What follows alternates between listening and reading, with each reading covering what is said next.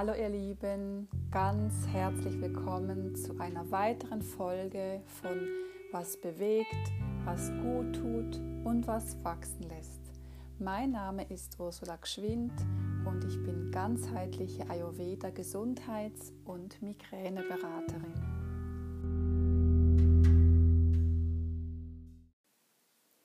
Ja, ihr Lieben, heute geht es um den weiblichen Zyklus und wie er im Ayurveda angesehen wird und was der Ayurveda für wunderbare Tools hat, dich in diesem Zyklus zu unterstützen.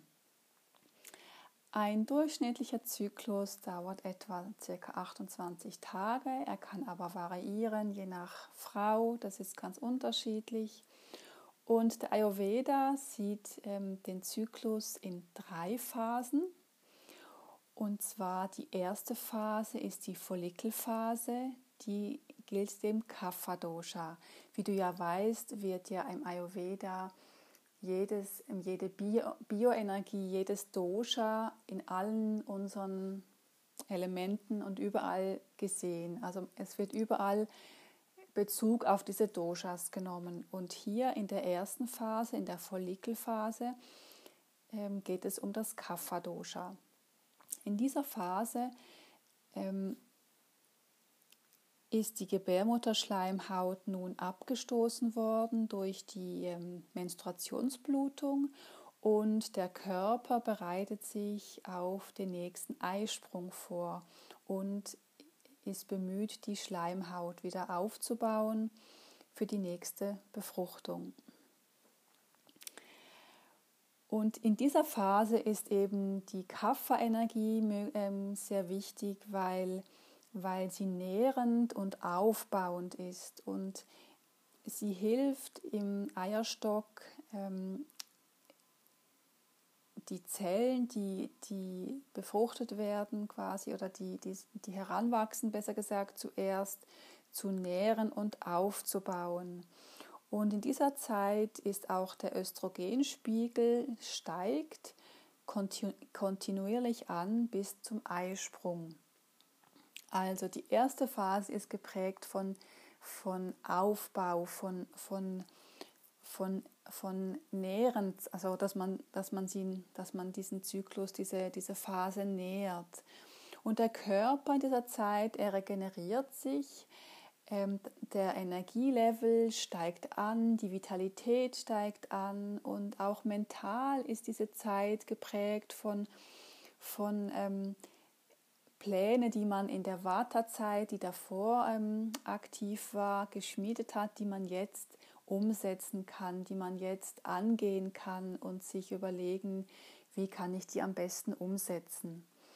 Und ähm, je näher wir dann dem Eisprung kommen, je mehr Pitta-Energie ähm, fließt hier mit ein. Das heißt, kurz vor dem Eisprung ist dann die Energie so groß und das Transformative von Pitta ist dann so stark, dass es dann wirklich so quasi zur, zum Endspurt kommt, aber darauf komme ich dann später noch zu. In dieser Phase kannst du als Reflexionsfrage ähm, so mitnehmen, wie kann ich meinen Körper und meinen Geist bestmöglichst nähren.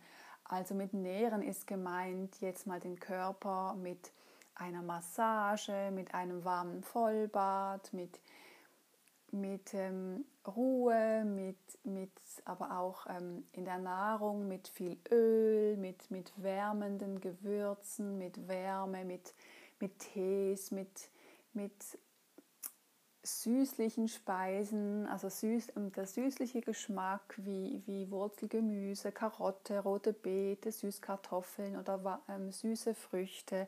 Das ist Nüsse, Milchprodukte, das ist alles sehr nährend. Ghee natürlich, der ist ganz nährend. Dass du schaust, ähm, dass du das unterstützt, indem du dich eben ganzheitlich nährst. Kommt der Eisprung, ist das Östrogen am höchsten und die ausgereifte Eizelle verlässt dann den Eierstock und wandert über den Eileiter in die Gebärmutter.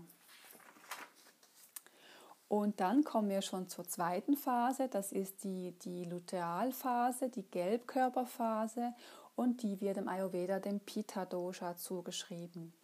In dieser Phase produziert äh, der Gelbkörper im Eierstock Progesteron, das dazu da ist, die Gebärmutterschleimhaut aufrecht zu erhalten. Und ähm, dann ist der Östrogenspiegel niedrig.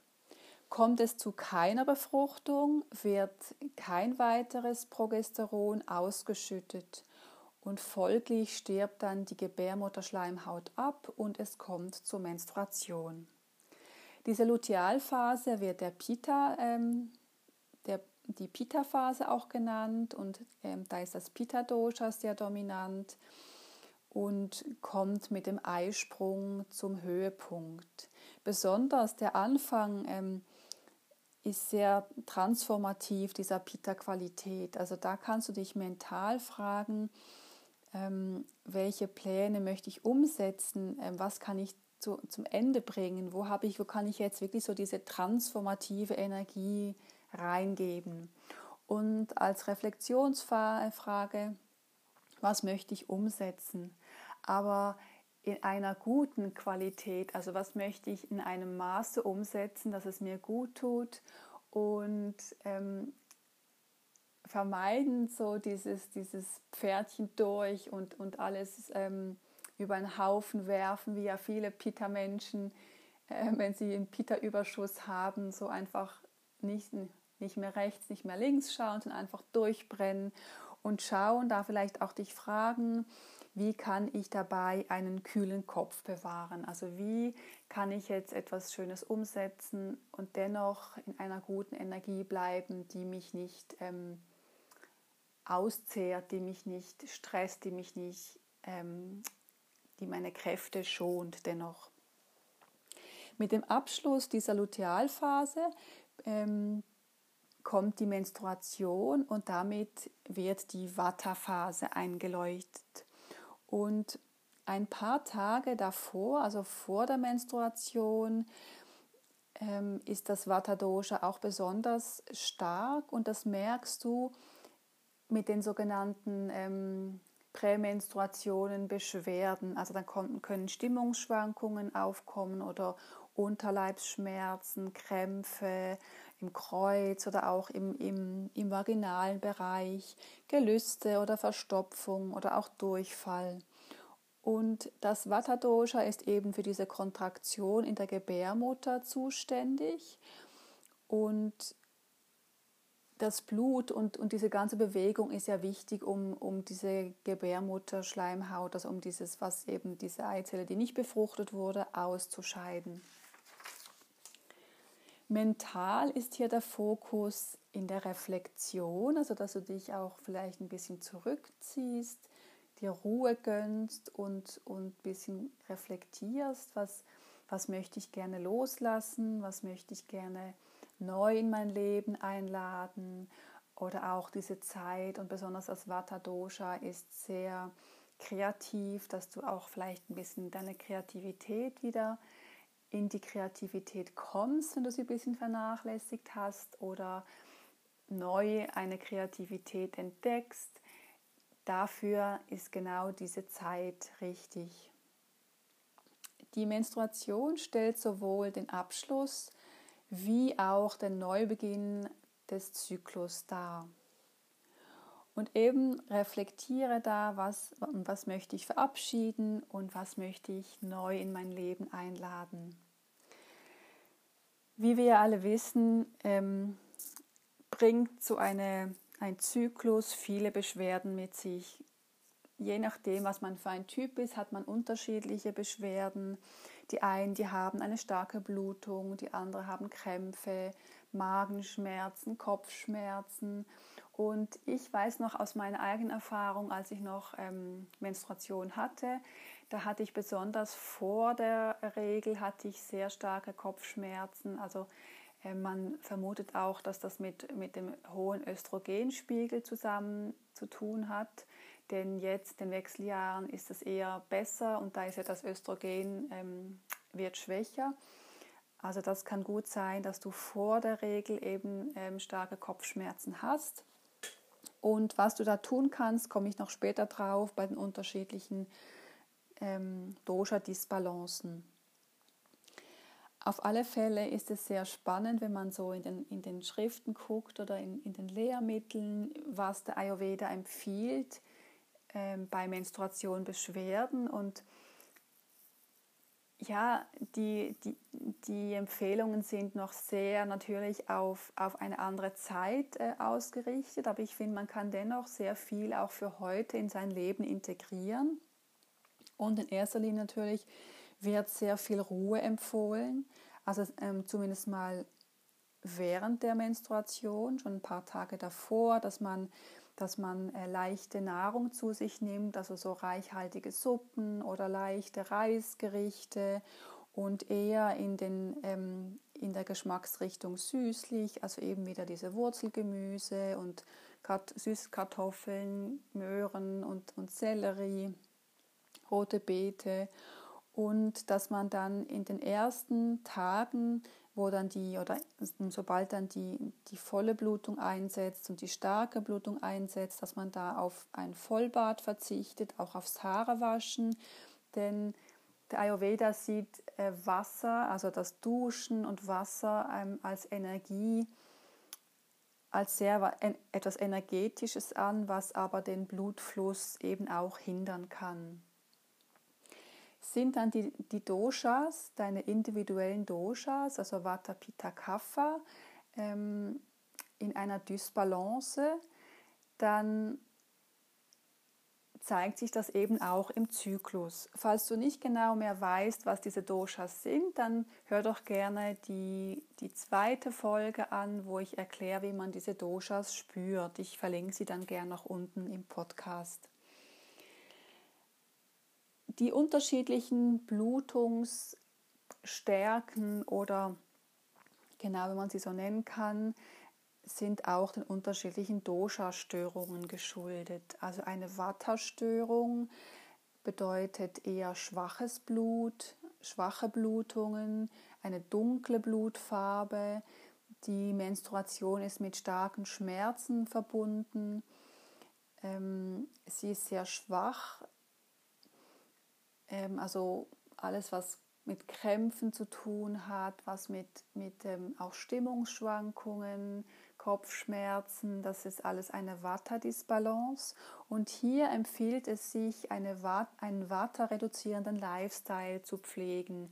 Das bedeutet, ähm, warm zu essen mehrheitlich, auf Stress zu verzichten, mal alle, alle fünf Grad sein lassen, mal ein Bad nehmen, also eben davor eher nicht während der starken oder während der Blutung, einfach ähm, in der Zeit davor sich, sich zu schonen, auch in Rückzug zu gehen. Und ich denke im Allgemeinen, dass es in der heutigen Zeit stehen die Anforderungen so hoch immer, dass oder, oder wir sind uns selber gegenüber so streng, dass wir einfach genau gleich funktionieren wollen während den Tagen und, und dazwischen, dass wir einfach uns auch sagen, unser Körper, der leistet jetzt echt Hochleistung und ähm, wir dürfen uns entspannen, wir dürfen jetzt ähm, zur Ruhe kommen, wir dürfen mal sagen, nein, ich möchte mal jetzt für mich sein oder auch mal im, ähm, in der Familie mal sagen, vielleicht kannst du mal abwaschen oder einfach sagen, ist, ich brauche jetzt diesen Rückzug und ich bin überzeugt, du wirst merken, wenn du das ein bisschen ähm, pflegst, ein bisschen übst, dass, dass du weniger Beschwerden haben wirst. Ähm, das, ein Überschuss von Pitta zeigt sich in sehr starker Blutung, ein leicht übler Geruch des Blutes und kann auch noch ähm, als Begleiterscheinungen ähm, Schwächegefühl, Schwindel oder eine glanzlose Haut oder Haarausfall mit sich bringen. Und da ist es auch wieder ähm, zu schauen, wie kriege ich meinen Pita in Balance. Ähm, weniger, wenn man jetzt Leistungssport macht, weniger Leistungssport, eher ruhige Sportarten oder Spaziergänge oder nicht so fordernde Yogaübungen, eher, eher ruhige Yogaübungen. Da ist auch noch, habe ich vergessen, kann ich vielleicht noch anfügen, für die, ähm, für die Vata regenerierende, ähm, für Vata in Balance bringen, eignen sich besonders in der Yoga, in die Grätsche als Yoga-Übung oder einfach die Vorbeugen und ruhige Pranayamas, also Atemübungen, wo die, die Ausatmung verlängert wird. Dann für die Pitta-Zeit ist es besonders gut, ähm, also keine anregenden, keine anregenden Übungen zu machen, sondern eher so Kindshaltung oder Drehsitz oder auch eher die Vorbeugen und die hüftöffnenden ähm, Asanas zu ähm, praktizieren. Und für die Kaffer, für die Kaffermenschen, die eher so an an, an ein bisschen Antrieb, die ein bisschen Antrieb brauchen, die können sehr gut Sonnengröße praktizieren. Genau, also Pitta-Dosha in Balance bringen ähm, kannst du auch durch eine Pitta-gerechte Ernährung in der Zeit mehr bittere Gemüsesorten in den Speiseplan zu integrieren, wie Spinat oder auch diese Kohlgemüse aber auch süßliche Sachen ähm, wie, wie eben Wurzelgemüse, Süßkartoffeln, süße Früchte, Datteln sind sehr nährend oder abends eine warme Milch mit Ghee, ähm, ein, ein Teelöffel Ghee, das ist auch sehr nährend und sehr, äh, sehr Pitta beruhigend und auch mal so vom Mindset her zu schauen, wie kann ich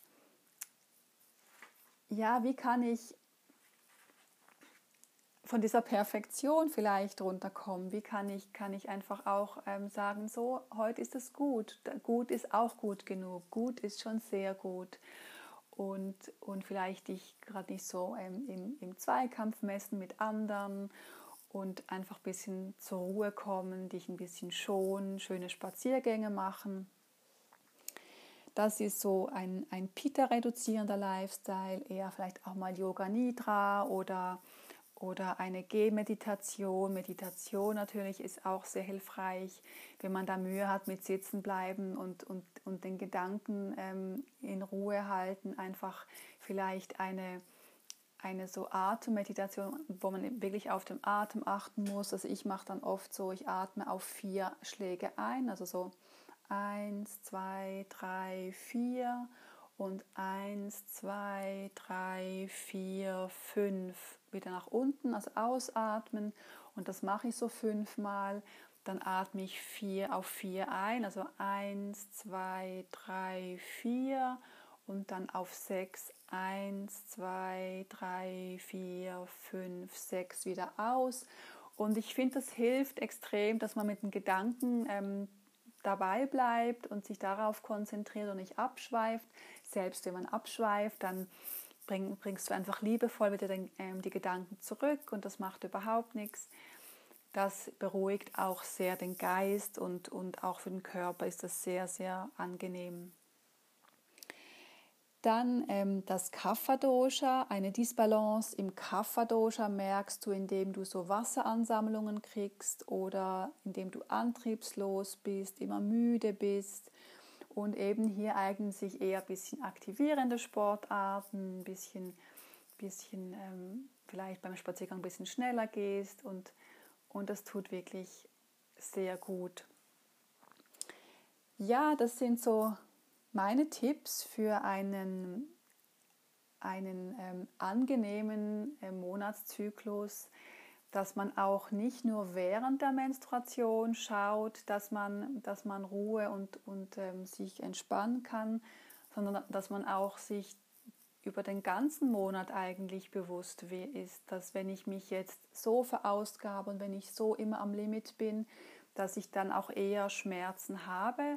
Und wenn ich einfach immer ein bisschen gucke, wie kann ich mich nähren, wie kann ich mich regenerieren, wie kann ich mir Gutes tun, wie kann ich mich pflegen, dass dann auch die Wahrscheinlichkeit, dass ich so eine starke Blutung habe und dass, dass ich ähm, Schmerzen habe, dass, das, dass die Wahrscheinlichkeit ähm, eher zurückgeht. Und ja, ich bin gespannt, probier es doch mal aus. Was ich noch zum Schluss sagen möchte, Das sind jetzt alles ähm, Tools, die, du sehr, ähm, sehr gut selber umsetzen kannst. Was du natürlich auch immer machen kannst, wenn du merkst, du kommst ähm, selber nicht zurecht, kannst du auch bei, ein, bei einem Ayurveda-Arzt ähm, deine, wie sagt man, deine Symptome mal beschreiben. Die haben auch sehr gute pflanzliche Präparate, die du einnehmen kannst, die da unterstützend sind.